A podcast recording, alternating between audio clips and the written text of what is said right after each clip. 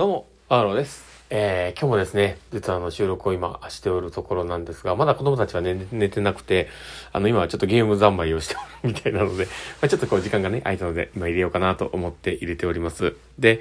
えー、実はですね、今日、久しぶりにね、あの、寒かったんで、おでんをね、こう、妻が作ってくれたんですけど、もうね、おでんがうまくて、もうね、もう横から見ても胃が出っ張ってるなってわかるぐらいまで食べてしまって、あの、妻には、そのお腹どうなってんのって言われる始末でございます。あでも、とりあえずもう幸せがもう噛み締めるぐらい、えー、噛み締めまくっておりまして、だからまあ、あの、本当に、えー、まあ、お腹の出っ張りぐらいどうってことなくて幸せだなと思っております。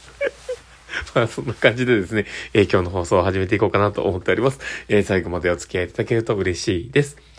はい。ということで始めていきます。えー、パウロのマインドブックマーク。この番組は看護を楽しくをコンセプトに精神科看護の視点で日々生活の中から聞いているあなたが生き生き生きるエッセンスになる情報をお届けしています。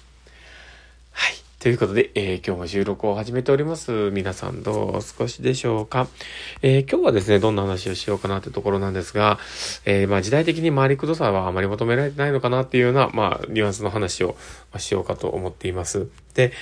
えー、まあ、本題に入る前にですね、お知らせをさせてください。えー、私の応援する、えー、ライトシップのメガネ三日月の URL 貼ってます。で、もしよければそちらの方もですね、クリックしてもらったら嬉しいです。え、僕が勝手に応援しております。どうぞよろしくお願いします。で、あと、え、うちの事業所のオンライン研修会も、え、URL 貼ってます。で、もしよければそちらの方もクリックしてもらったら嬉しいなと思ってます。はい。ということで、えー、今日も収録をね、進めていきます。で、えー、まあ、今日ね、なんでその話を、まあ、しようかなと思ったかなんですけど、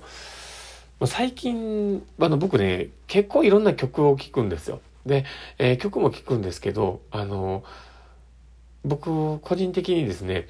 あのすごくあのラブソングとかを聴くの好きなんですよ。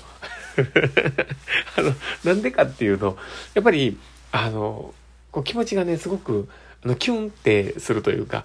あの、やっぱこん、このね、今、妻ともね、結婚して、まあ15年目、えー、15年経ってるんでね。で、そういう時に、やっぱり、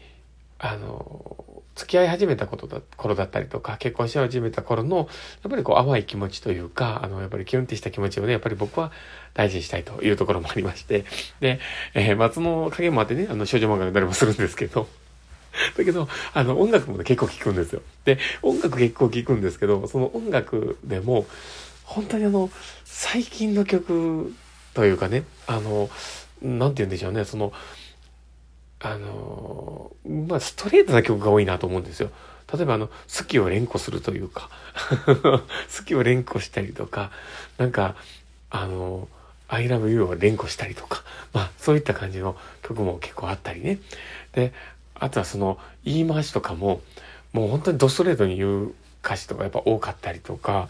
うん、まあそこら辺がね、あの、やっぱ時代背景だなと思ったりはするんです。で、だから察しろよはないんだろうなと思ったりしながらね、こう聞いてるんですけど。で、まあ、愛に行く関して、まあそんな昔ね、あの確かね、その、夏目漱石だったか誰かが忘れたんですけど、あの、もう、誰か忘れたんですけどね、あの、月はき、月が綺麗ですねという言葉が、あの、あの、くどき文句というか、あなたが好きですねっていうことを伝えるような、えー、言葉だというところで解いたものも確かあったとは思うんですけど、まあそれは多分今の世の中通じないんだろうなっていうのはよく思うんですね。で、そういうことで思った時に、あまあ、あの、恋のね、そういう、あの、好きとか嫌いとかそういうところだけではなくて、物事多分何でも多分そうなってしまってんだろうなと思うんですよ。で、もともと多分今まで、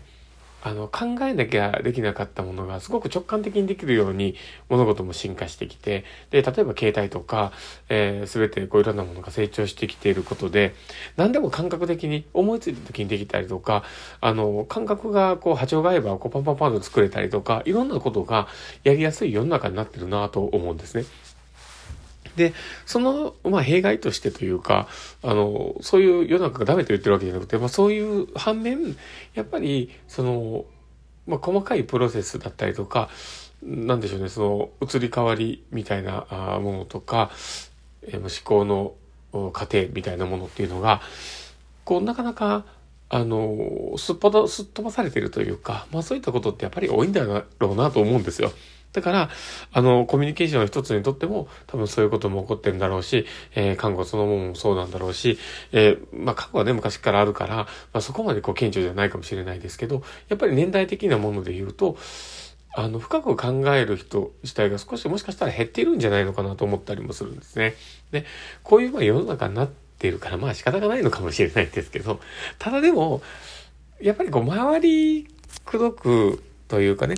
あの、理論とか、こう、物事を考えるときって、やっぱり外堀埋めることって大事なんですよね。えこれは違うよねっていう、それはこうこうこういう理由でこうは違うね。で、えー、これはこういう理由だから、あの、この可能性があるよね、みたいな、そういったものとかを、こう、埋めていくような作業っていうのが、えー、すごく大事なんじゃないかなと思うんですね。で、そういうことをやっていく中で、えー、なので、こういう結果、こういうこのと、まあ、あの、結果というか、えー、こういうふうな決断なんだという、えー、まあ、答えを出すということが、え、ベースであるんだろうけども、まあ、そこがね、